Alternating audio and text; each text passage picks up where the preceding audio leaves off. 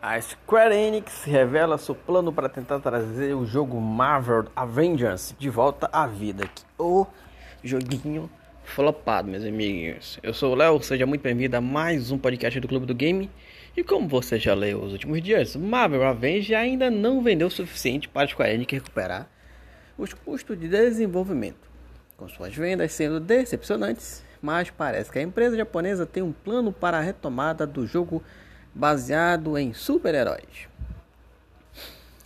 Isso é confirmado pelo presidente da Square Enix Japão, Yosuke Matsuda, que explicou como a empresa vai lidar com as vendas fracas e a campanha promocional muito cara.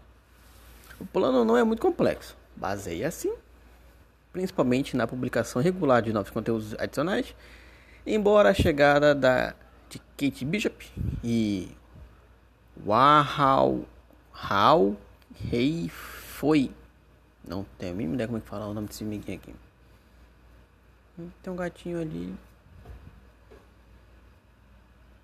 Ah, eu não entendi o que o gatinho fez ali não, gente. Mas. Nos próximos meses, a publicação da DLC não deverá sofrer qualquer tipo de atraso. E por isso, oferece aos jogadores novos trechos da campanha e missões para jogar constantemente.